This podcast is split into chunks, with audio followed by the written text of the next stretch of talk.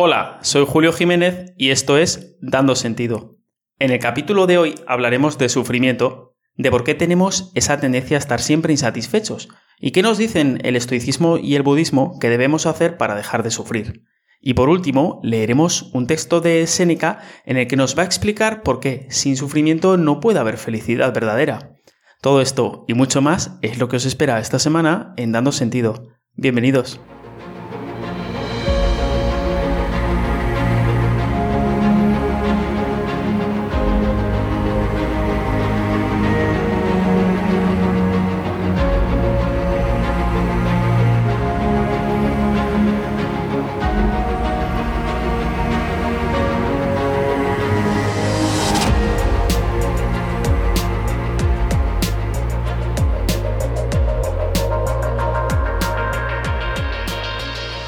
El podcast de hoy está patrocinado por Audible. A pesar de que me encanta leer, no siempre encuentro el tiempo para hacerlo, ya que no puedo llevar siempre un libro allá donde voy. Uno de mis trucos es escuchar audiolibros. Esto me permite seguir leyendo allá donde voy, ya que puedo escucharlos donde y cuando quiero. A veces lo hago paseando o haciendo recados. Y en el mercado de audiolibros, el líder indiscutible es Audible, ya que tiene el mayor catálogo que yo haya visto. Ahora, si te suscribes a Audible a través del enlace que encontrarás en la descripción del podcast y del vídeo en YouTube, podrás acceder a una prueba gratuita de un mes. Cancela cuando tú quieras y no se te cobrará nada. Aprovechate, porque un mes gratis con ese catálogo es una muy buena oferta. Hazme caso, piensa la cantidad de libros que te da tiempo a escuchar en un mes sin pagar absolutamente nada. Así que sigue el enlace que encontrarás en la descripción y comienza gratis tu aventura en Audible. Una cosa más, este mes voy a regalar una camiseta de estoico entregada en casa totalmente gratis a la mejor review que me dejéis en cualquiera de las plataformas de audio, ya sea Spotify, Apple Podcast, Evox o Amazon. Así que anímate, ponme algo. Y si sois unos impacientes y queréis haceros con la camiseta oficial de estoico, recordaros que las tenéis a la venta en mi página web, juliojiménez.org. Hace poco me he mudado a Barcelona y he dejado mi querida Zaragoza para venir a vivir al lado del mar, que ha sido siempre uno de mis sueños. Barcelona es para mí una de las ciudades con más encanto del mundo y estoy muy contento de poder por fin vivir aquí, al lado de la playa. Y una de las cosas que más sorprenden cuando paseas por las calles de Barcelona es el olor. Y no estoy hablando del olor a brisa de mar, precisamente. Hablo del olor a marihuana. Es curioso porque mi madre estuvo pasando unos días aquí hace poco y también me lo dijo. También le llamó la atención el olor a porro que hay por toda la ciudad. Y es que es absolutamente increíble la cantidad de María que se consume aquí. Yo no he visto nada igual en ningún sitio donde haya estado antes. La cantidad de fumetas es desorbitada. Estoy convencido de que Barcelona tiene que tener algún récord mundial o algo. El otro día, mientras paseaba con esto en la cabeza, me vino un pensamiento algo sombrío y es este. ¿Por qué demonios tiene la gente tanta necesidad de estar sedada todo el día? Yo no consumo drogas, pero tampoco estoy a favor de la criminalización de ellas. Está claro que esto es una estrategia que no funciona. Pero esta idea de pasarse todo el día fumado me resulta muy triste. Creo que este hecho saca a la luz una pregunta importante, y es, ¿por qué es todo el mundo tan infeliz que necesita rebajar su capacidad de percibir con claridad el mundo. ¿Por qué la mayoría de la gente no quiere estar despierta? ¿Por qué tanta gente tiene que meterse dos o tres copas de vino con la cena para estar de buen humor? ¿Por qué tanta gente se atonta delante de la televisión con una cerveza como premio por haber finalizado el día? ¿Por qué tanta gente tiene que tomarse dormidinas o tranquimacines para poder dormir bien? ¿Qué nos está pasando? Es que una sociedad donde esto se ha convertido en la norma no es una sociedad sana. A mí, personalmente, me resulta penoso moverme por una ciudad que está llena de zombies subnormalizados que no quieren vivir en la realidad. Mira, la vida al desnudo, al natural, sin filtros, sin haber intoxicado tu cerebro, es maravillosa. Estar vivo es un regalo, aun cuando todo va mal. Lo que no entiendo es por qué parece que cada vez somos menos los que nos damos cuenta de este hecho. Lo que está claro es que para muchísima gente hay una necesidad continua de escapar, de no afrontar. Pero, ¿de qué se está escapando? ¿Qué es lo que no se está afrontando?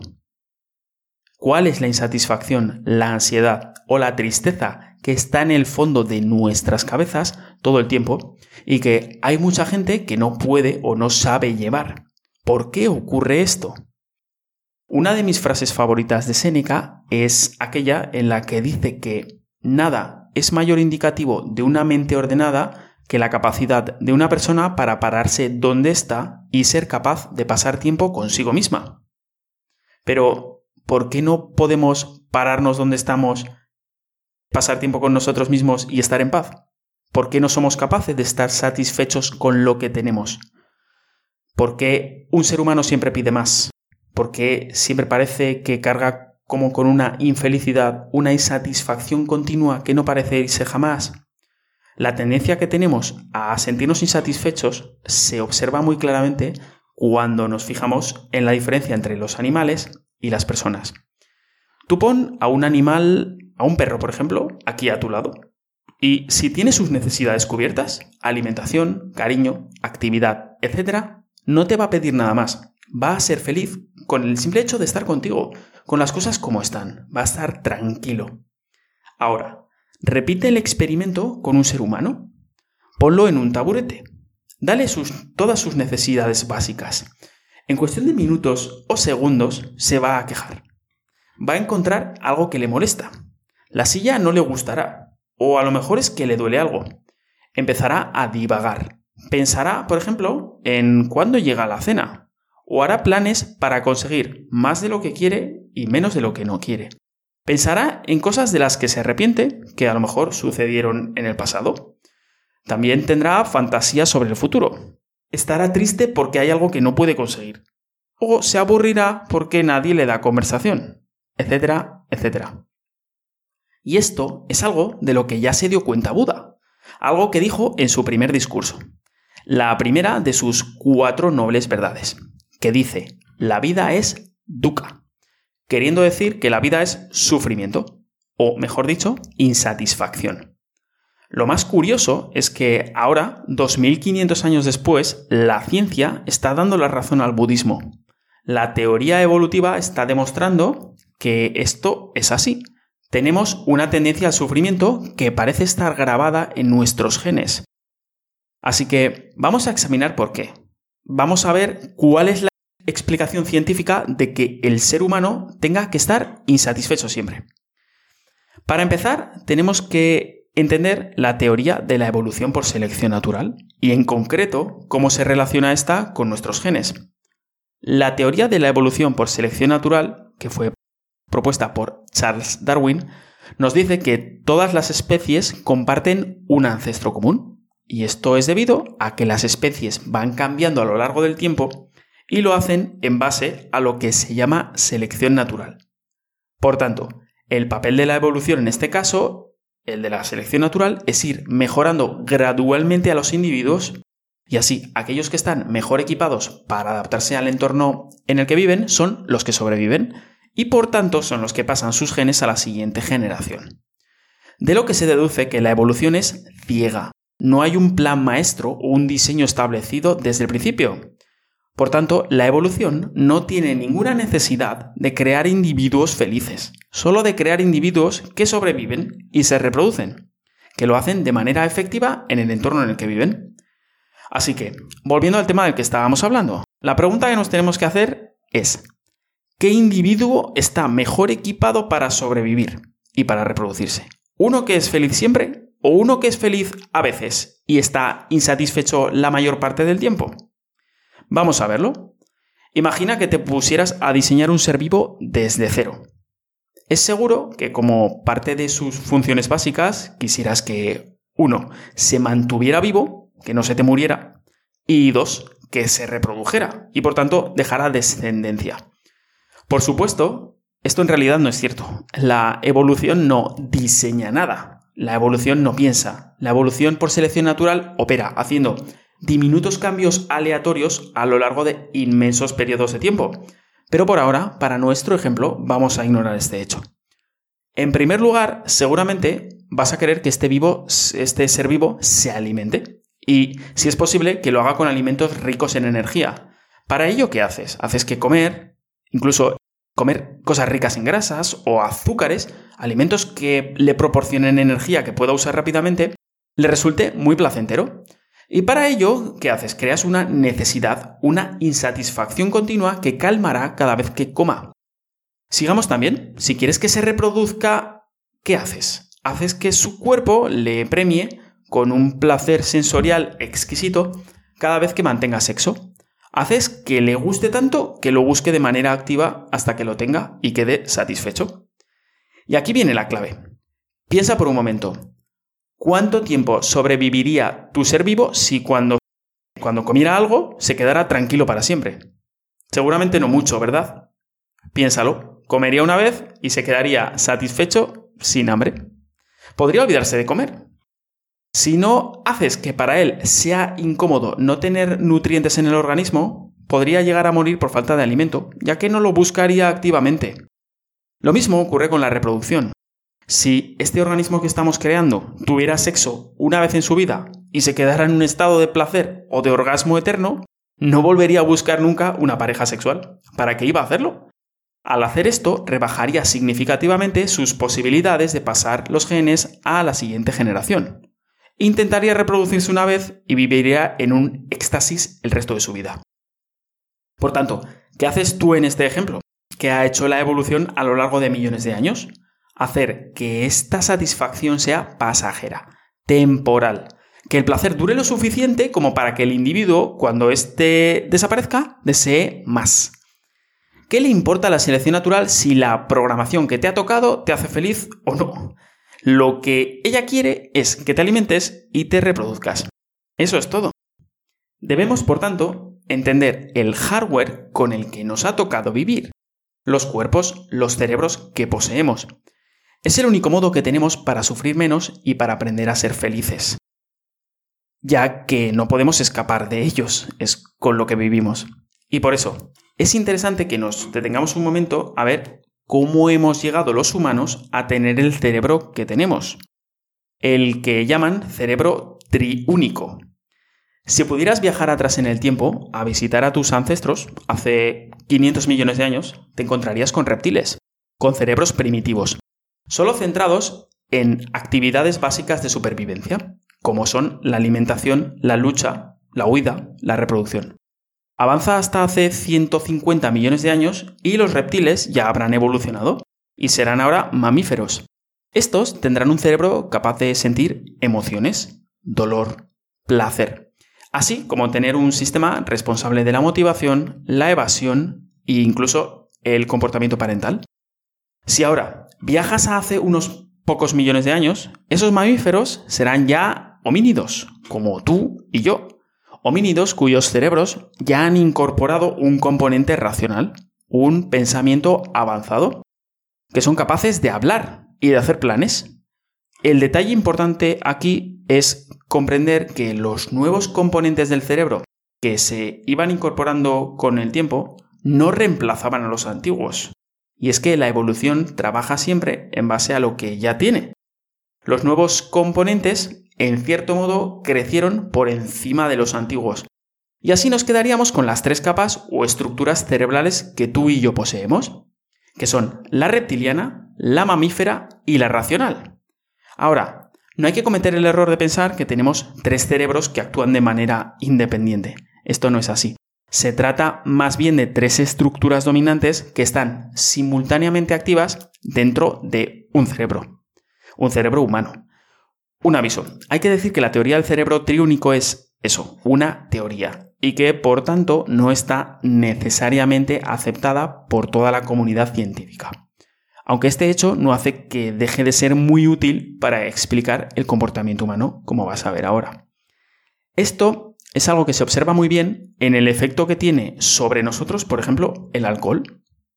Si tú empiezas a beber alcohol, comenzarás a alterar tu química cerebral, Sigue bebiendo y no tardarás en perder el funcionamiento de tu cerebro racional. Eso sí, el mamífero y el reptiliano estarán ahí tan tranquilos. Estarán más visibles que nunca. No podrás pensar con claridad o hacer planes, pero comenzarás a ser más emocional. Podrías ponerte a pelear, a dar besos a tus amigos o a llorar. Sigue bebiendo e irás apagando poco a poco estas estructuras cerebrales una a una. De hecho, si bebes suficiente, podrías llegar a parar incluso tu corazón, de cuyo latido se ocupa el cerebro reptiliano, y con ello matarte. Así que, el problema para muchos de nosotros viene porque las partes reptiliana, mamífera y racional de nuestro cerebro están obligadas a coexistir. Y esto la mayoría del tiempo crea conflictos importantes entre ellas. Y es que cada una de estas partes no siempre quiere conseguir lo mismo.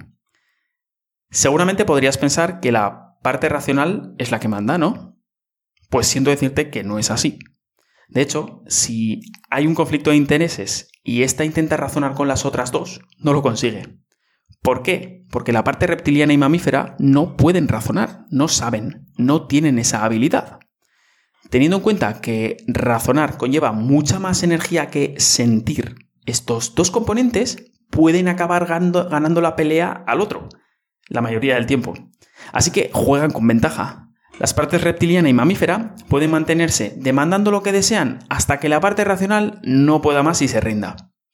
Hay miles de ejemplos de esto, pero uno puede ser el deseo de comer. De comer a lo mejor algo que sabes que no te conviene. A lo mejor, imagínate que estás intentando perder peso, pero vas por la calle y ves una pastelería. Dos donuts, un euro. Mm. Piensas, la parte de, de racional de tu cerebro te dice, ojo, que estamos perdiendo peso. Pero el mamífero que llevas dentro quiere los donuts, así que te los demanda y te empieza a bombardear con imágenes, con sensaciones y promesas de lo bien que te vas a sentir mientras saboreas esos donuts. El cerebro racional sigue diciendo no, intenta aguantar. Así que sigues andando. Pero otra vez la imagen de los donuts viene a tu cerebro. De hecho, el cerebro racional vuelve a decir no, pero esta vez lo hace con menos fuerza empieza a pensar modos o justificaciones por las cuales no sería tan mala idea comerte hoy un par de donuts. A lo mejor te lo mereces. O, ¿y si empiezas la dieta mañana? No, venga, vas a aguantar, te acabas diciendo. Cinco minutos después, los donuts de nuevo. A la que te das cuenta, tienes un donus en la mano y el otro en la boca. Y el azúcar glaseado te está cayendo. Por un lado. El pequeño mamífero ya se calla, la parte racional ahora se siente fatal. Date cuenta de que si observas a mucha gente, por desgracia, han reducido su parte racional a simplemente buscar la manera de conseguir lo que las otras dos partes piden. Las dos partes menos evolucionadas son las que mandan. Han convertido a la parte racional en un esclavo. Y aquí, el estoicismo ya sabe de esta tendencia que tenemos. Lo sabe desde hace más de 2000 años. Por eso, las estrategias de los estoicos siempre buscan la manera de aumentar el poder que tiene la parte racional sobre los otros dos componentes. De hecho, a veces los ejercicios estoicos enseñan incluso cómo aprovecharse de las otras dos partes, de las partes mamífera y reptiliana. Por ejemplo, sacando provecho de la energía que nos puede proporcionar el cerebro emocional para hacer cosas positivas en nuestra vida. Y todo esto muestra algo muy importante sobre los límites del estoicismo. Y es que el estoicismo solo se puede practicar cuando se dispone de un cerebro racional intacto, una parte racional que está disponible. Y hay casos, por desgracia, en los que no es así. Piensa, por ejemplo, en un drogadicto. Uno que utiliza todo su poder de pensamiento y planificación para conseguir su próximo chute. Si esa persona primero no recupera la capacidad de pensar racionalmente, es absolutamente inútil enseñarle ejercicios estoicos. Lo mismo ocurre cuando estamos movidos por una emoción muy fuerte, quizá por una pérdida muy importante en nuestra vida o por un ataque de ira. En esos momentos no podemos razonar. Hay que esperar a que la inflamación emocional baje el estoicismo es increíblemente útil reduciendo la ansiedad o la depresión. Sin embargo, como te digo, tiene límites, no lo cura todo. En casos de depresión o ansiedad severas, es muy posible que el estoicismo no ayude o incluso algunos ejercicios sean contraproducentes. La depresión o ansiedad severas afectan a la capacidad de pensar racionalmente. La persona puede estar muy distraída como para poder centrarse en hacer ningún tipo de ejercicio estoico. Pero no todo está perdido, y es que aquí viene a nuestro rescate una práctica como es la meditación. Si sabemos meditar, en cierto modo, aprendemos a observarnos y a ser conscientes cuando uno de los cerebros más antiguos ha tomado el mando. Nos damos cuenta antes de que podemos estar a punto de perder el control, de que no vamos a actuar en nuestro interés. Y es en esos momentos cuando la aceptación incondicional de lo que nos ocurre, cuando la no identificación con lo que aparece, es tan importante. Es ahí cuando la práctica diaria, cuando esos 10, 20 o 30 minutos diarios de diligente observación de la respiración, da sus frutos. Es por eso por lo que mi receta es siempre la misma, la combinación ganadora. Estoicismo más meditación. No tenemos que rendirnos a la infelicidad. Podemos aprender a vivir con el cerebro que nos ha tocado. Algunas de las personas más sabias han dedicado sus vidas a pensar cómo los seres humanos podemos vivir vidas con menos sufrimiento, vidas examinadas y con sentido. Personas como Buda o Marco Aurelio, que han dejado su filosofía como regalo a la humanidad. Aprovechate de ese regalo, deja de sedarte, aprende filosofía y disfruta de la vida. Y el texto que vamos a leer hoy es de Séneca y también trata del sufrimiento aunque en este caso lo hace con un tono algo más positivo. Y es que en él, Seneca nos viene a decir que el sufrimiento, aunque es algo molesto, es absolutamente necesario para lograr la verdadera felicidad y acabar mostrando la mejor versión de nosotros mismos. Así que, sin más, paso a leer ahora este fragmento, el cual he abreviado y adaptado un poco para hacerlo más ameno. Y Seneca nos dice, Eres una gran persona, pero ¿cómo voy yo a saberlo si la fortuna no te da la oportunidad de mostrar tu virtud? Tienes la corona, pero no la victoria. No te congratulo como haría con un individuo valiente. Has ganado dignidad, pero diría lo mismo de cualquier buena persona al cual las circunstancias adversas no le han dado nunca ni una sola oportunidad de mostrar su fuerza mental. Creo que eres infeliz porque nunca has sido infeliz. Has pasado por tu vida sin haber conocido un antagonista. Nadie jamás conocerá tu capacidad, ni siquiera tú mismo. Porque ninguna persona puede conocerse a sí misma sin un juicio. Nadie puede saber lo que puede llegar a hacer sin ponerse a prueba. Te diría que disfrutes de los golpes de la fortuna del mismo modo que los valientes soldados lo hacen en la guerra. La mala suerte es la oportunidad para la virtud, Solo se les puede llamar infelices a aquellos que se han convertido en estúpidos debido al exceso de disfrute, a quienes la perezosa alegría mantiene en un mar en calma. Todo lo que les ocurra les parecerá extraño. La mala fortuna se ceba en aquellos que no se han familiarizado con ella.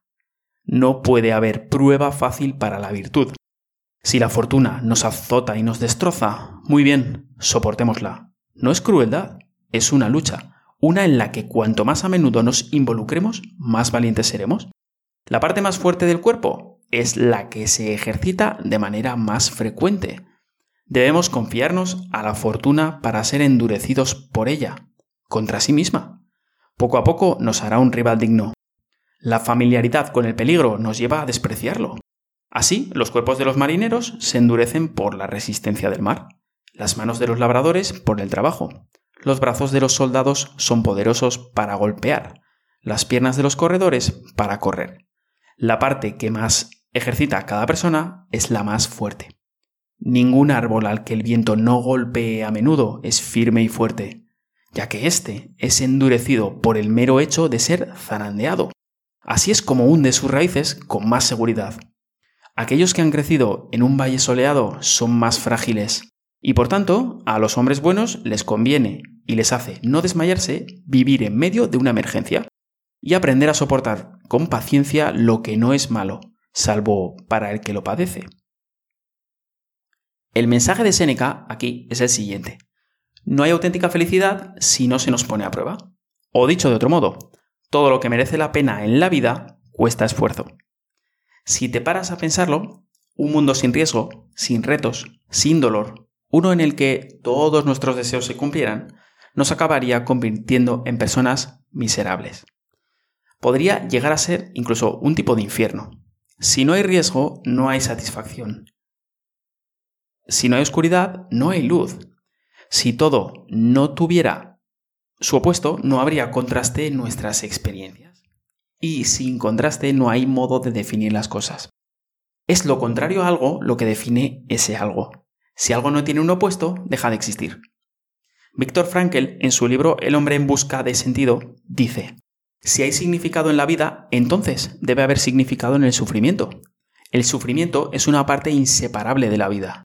La manera en la que un hombre acepta su destino y lleva su cruz le da una amplia oportunidad, incluso bajo las circunstancias más difíciles, de añadir significado profundo a su vida.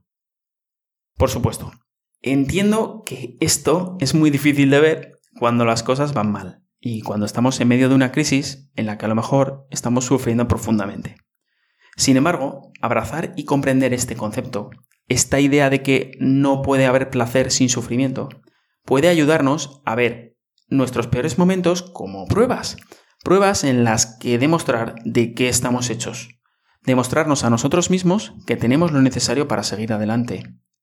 Y con el tiempo, una vez haya pasado lo peor, darnos cuenta de lo que hemos aprendido y encontrar, por tanto, significado en el sufrimiento. Y con esto ya me despido por hoy para que te quedes reflexionando, te dejo con un poco de sabiduría popular. Así que la frase de esta semana es, sé estricto contigo y permisivo con los demás. Lo contrario es el infierno para todos. Muchas gracias. Nos vemos la semana que viene. Un abrazo.